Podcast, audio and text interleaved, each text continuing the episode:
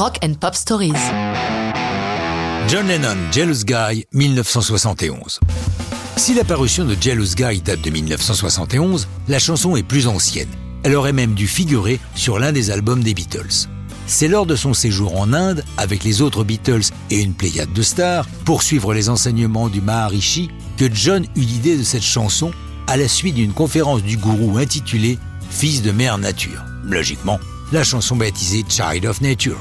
Elle est enregistrée une première fois à Henley-on-Thames dans le manoir de George Harrison, en même temps qu'une démo de Paul McCartney exactement sur le même thème, Mother's Nature Song. Nous voici avec deux chansons jumelles pour le double album blanc, donc une de trop. C'est celle de John qui passe à la trappe.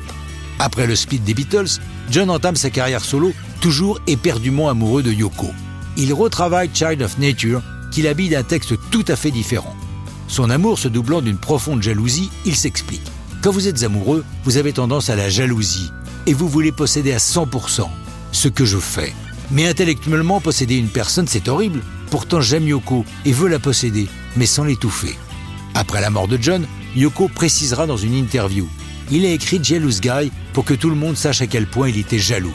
Lorsque l'on a commencé à vivre ensemble, il me voulait avec lui en permanence. Il me faisait même aller aux toilettes hommes avec lui. Il craignait que si j'étais absente du studio, je puisse être avec d'autres hommes et même partir avec l'un d'eux. Il faudra toutes ces explications pour faire taire la rumeur d'une chanson destinée à McCartney, ce que Paul lui-même a longtemps pensé. Entre le 23 juin et le 5 juillet 71, il y a du beau monde autour de John dans la Scott Sound Studio. Des fidèles, avec le bassiste Klaus Vormann, ami des premières années à Hambourg, auteur de la superbe pochette de l'album Revolver.